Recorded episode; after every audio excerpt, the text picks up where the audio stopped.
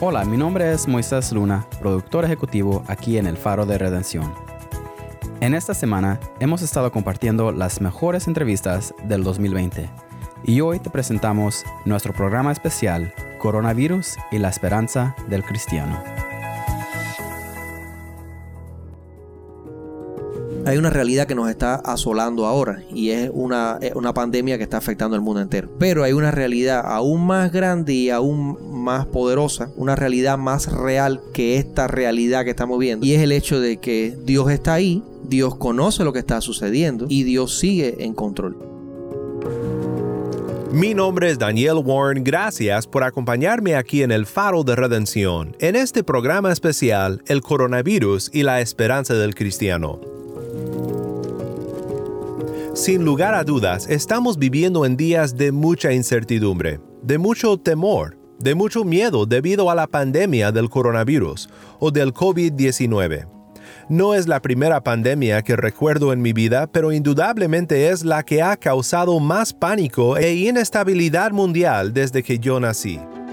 Hemos preparado este programa con el fin de animarte en estos días tan difíciles que estamos pasando la gran pregunta en momentos como este es, ¿cuál es la esperanza que tiene el que cree en Cristo? ¿Y cómo esta esperanza nos puede dar paz en medio de nuestro temor?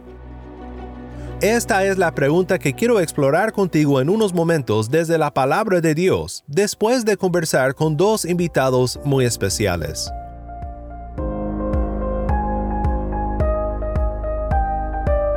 Antes de ir a la palabra, quiero que escuches primero de Erika Gómez.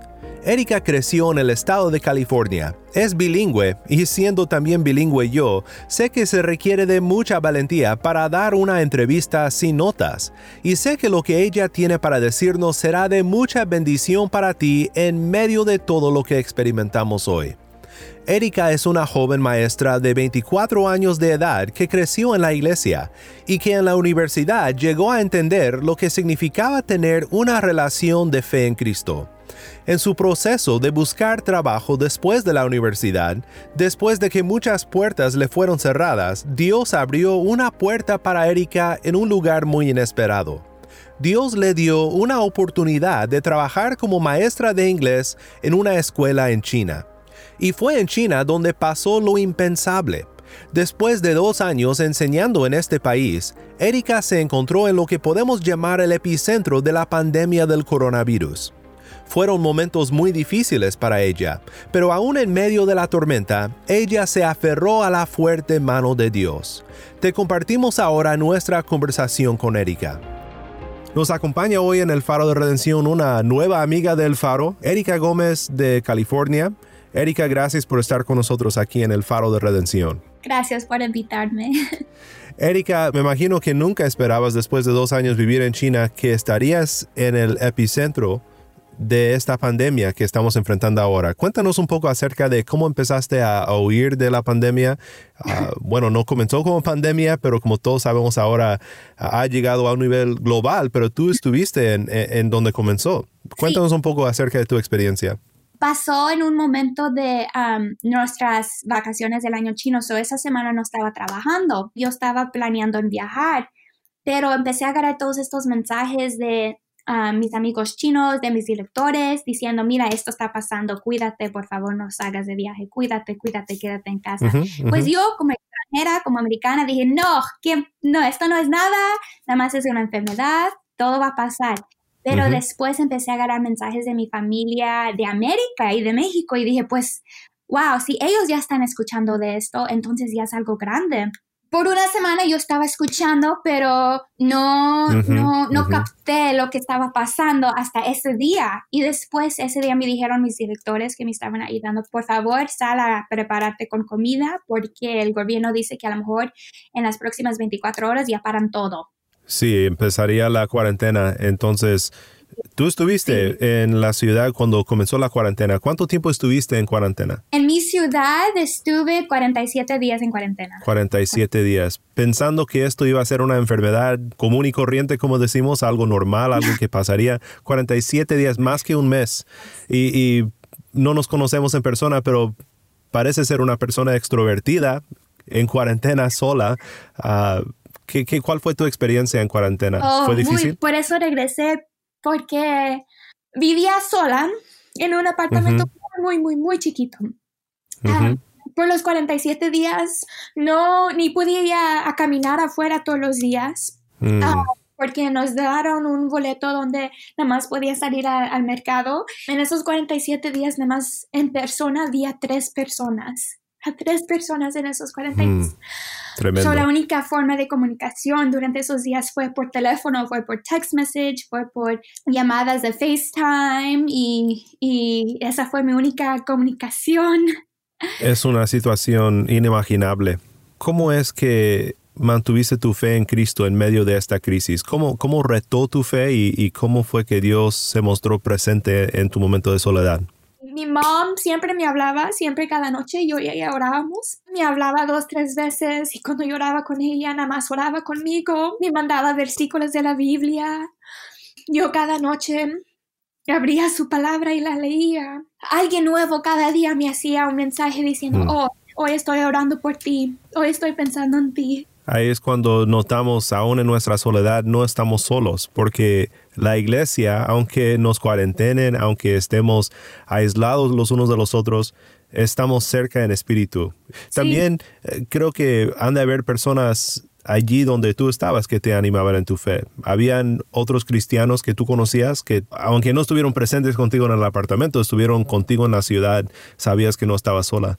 Sí, el otro maestro americano con quien fuimos juntos a trabajar allí, él y su esposa son cristianas y él fue una de las personas que vi durante esos 47 días. Y cuando nos vimos, nos vimos en el parque, él me empezó a, orar conmigo, me hablaba y me dijo, um, ¿cómo estás hoy? Um, ¿Has orado? ¿Has, ¿Has, leído? Él hasta él me dijo, sé que estás sola, sé que eso te está afectando, pero... Um, no se te olvide que Dios está ahí contigo, no se te olvide mm. que, que, Él es el que te va a dar um, la paz que necesitas. Mm, amén. Erika, pensando ahora en, en, nuestra situación hoy, en todo el mundo seguimos en un tiempo de crisis. Uh -huh. Se aumentan los casos diariamente en los Estados Unidos, en Cuba, donde muchos nos están sintonizando.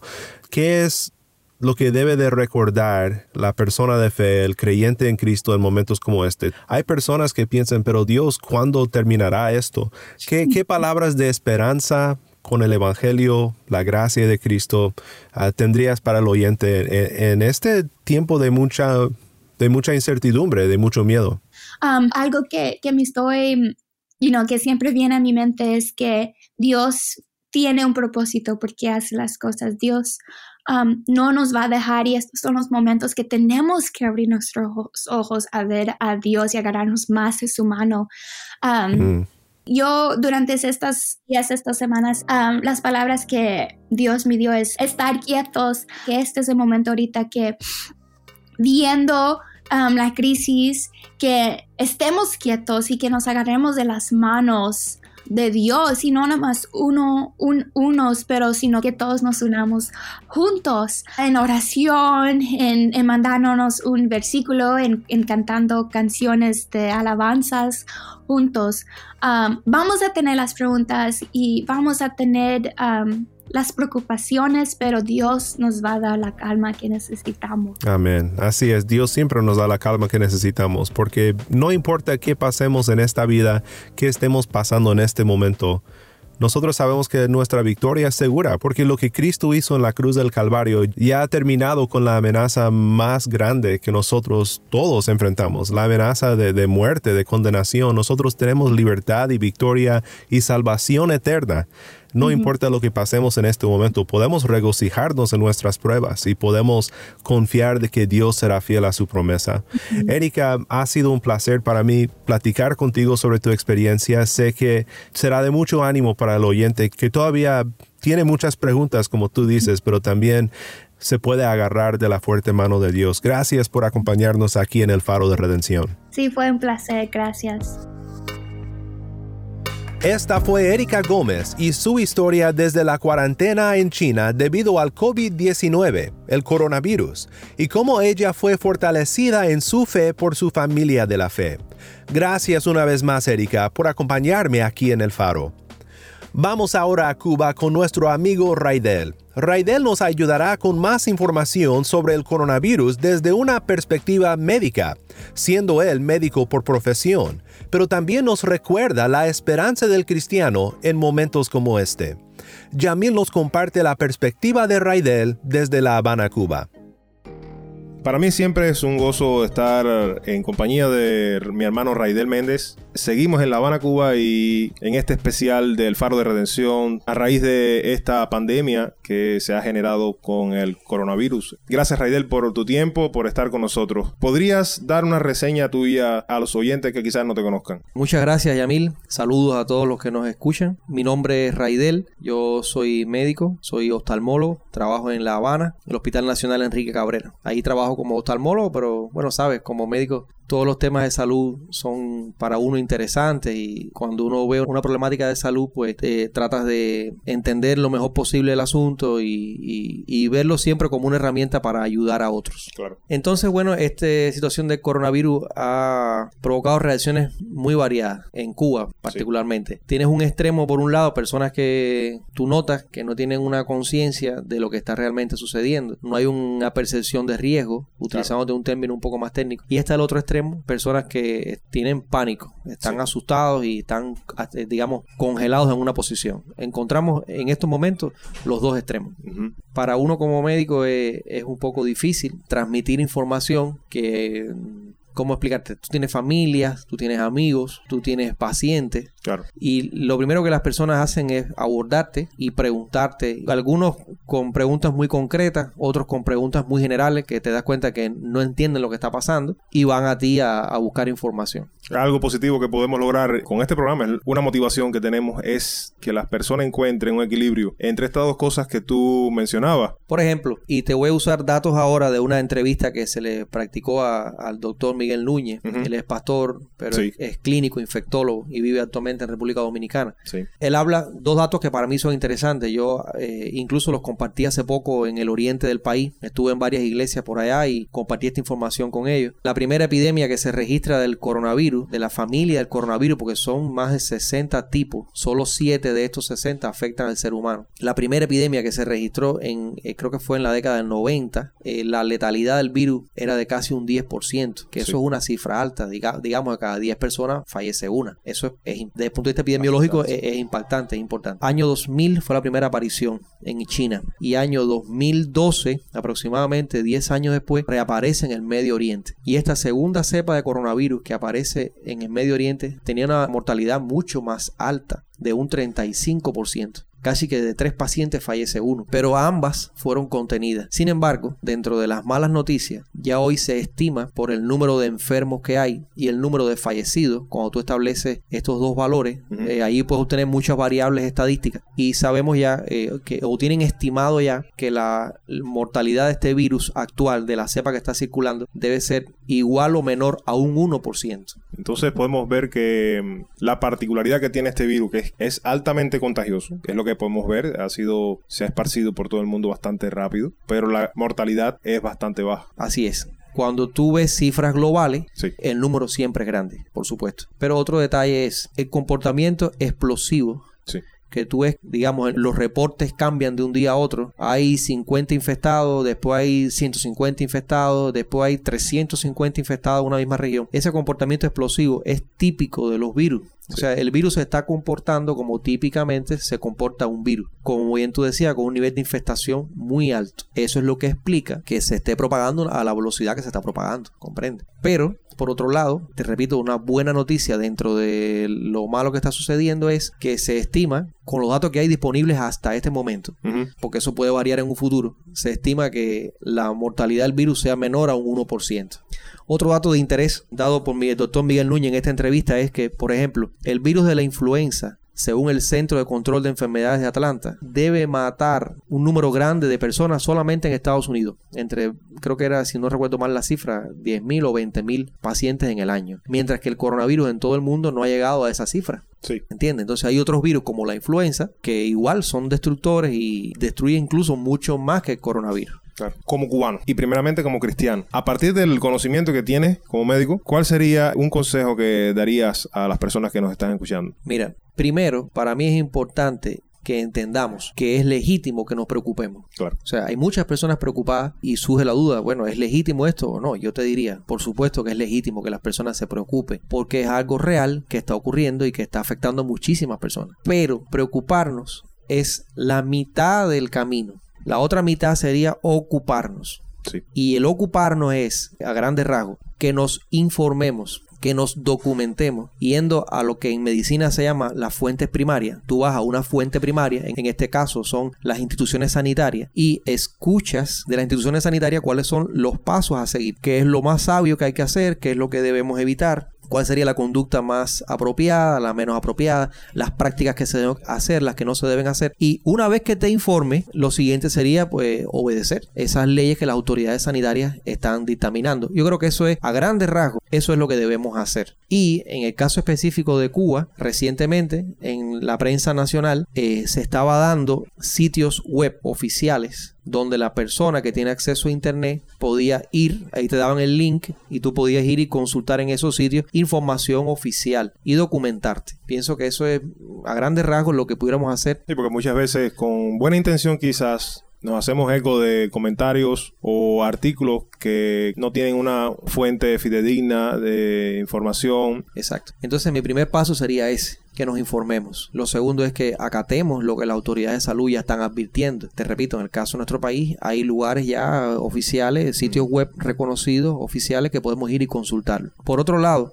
ya hablándote como un creyente, Sí. es, es que yo no puedo separar mi vida de creyente y cubano, o sea, como Sí, un cubano creyente, Ni como médico tampoco. ni como médico, ¿entiendes? Yo, yo soy todo eso junto y a la misma vez. Como creyente, hay una realidad que nos está asolando ahora y es una, una pandemia que está afectando al mundo entero. Pero hay una realidad aún más grande y aún más poderosa, y si pudiéramos usar otro calificativo, una, una realidad más real que esta realidad que estamos viendo, y es el hecho de que Dios está ahí, Dios conoce lo que está sucediendo, Claro. y Dios sigue en control. Sí. Y eso nos da esperanza, nos da consuelo y sabemos que, que Él está ahí y que nosotros estamos en sus manos, que somos valiosos en sus manos. Dios entendió que la gravedad de nuestro asunto era tan profunda que tuvo que enviar a su propio hijo voluntariamente para solucionar el asunto del ser humano. Entonces, si Dios fue capaz de hacer eso, ¿cómo no confiar en Él hoy en medio de esta circunstancia que nos está sucediendo? ¿Comprende? Hay miedo, bueno, claro, hay inseguridad, es legítimo, pero no podemos cegarnos con esta realidad. Claro. Porque hay una realidad mucho más grande y es que Dios está en control.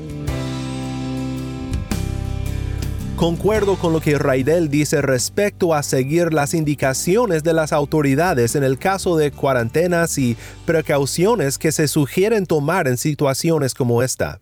En realidad, minimizar que el virus se contagie es la meta que debemos de estar intentando lograr ahora.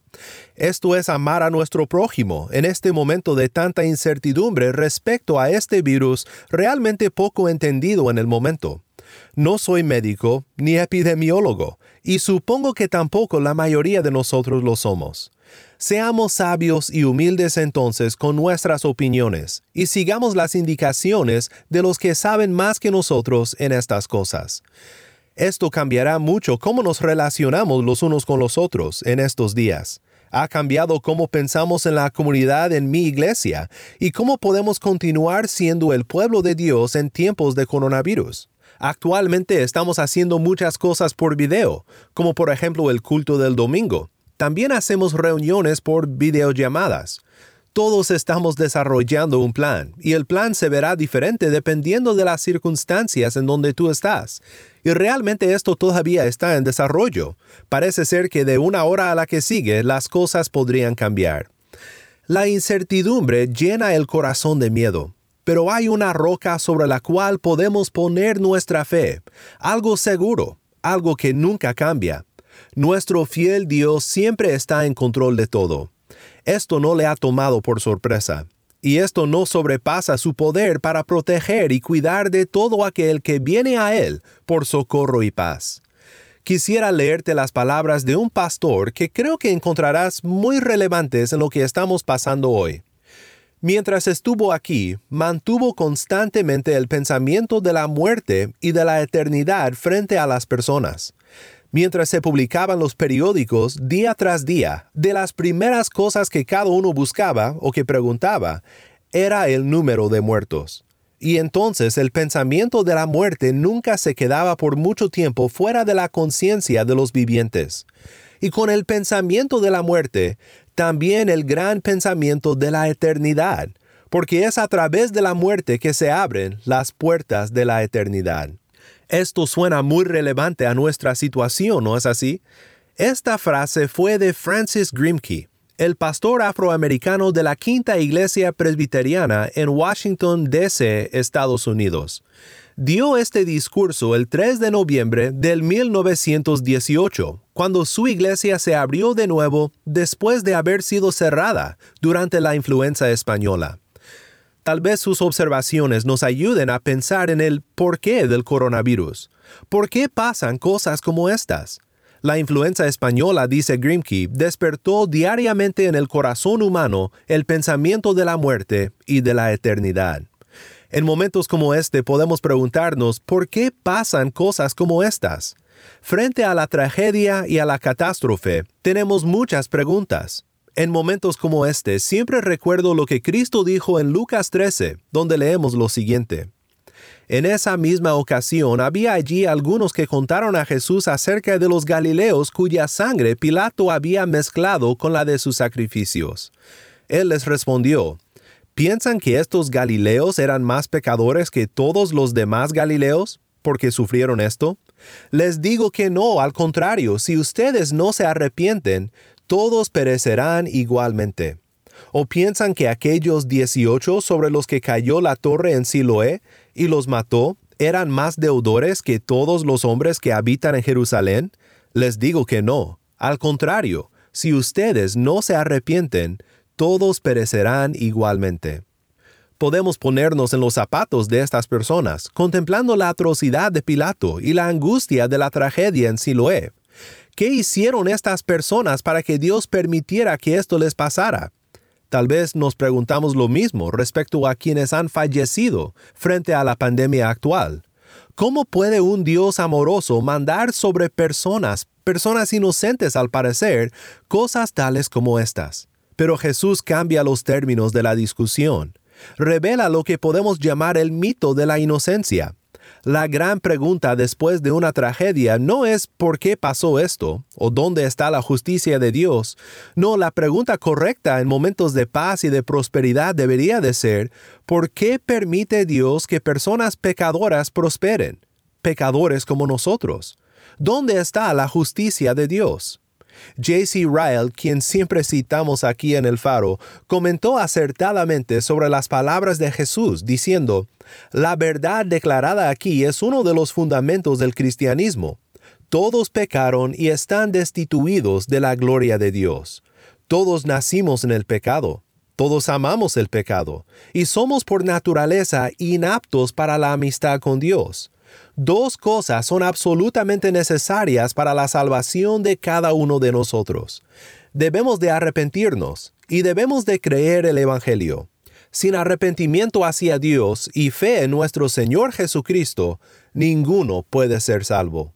Nadie es inocente en este mundo. El salmista David oró en Salmo 51.5, Yo nací en iniquidad, y en pecado me concibió mi madre.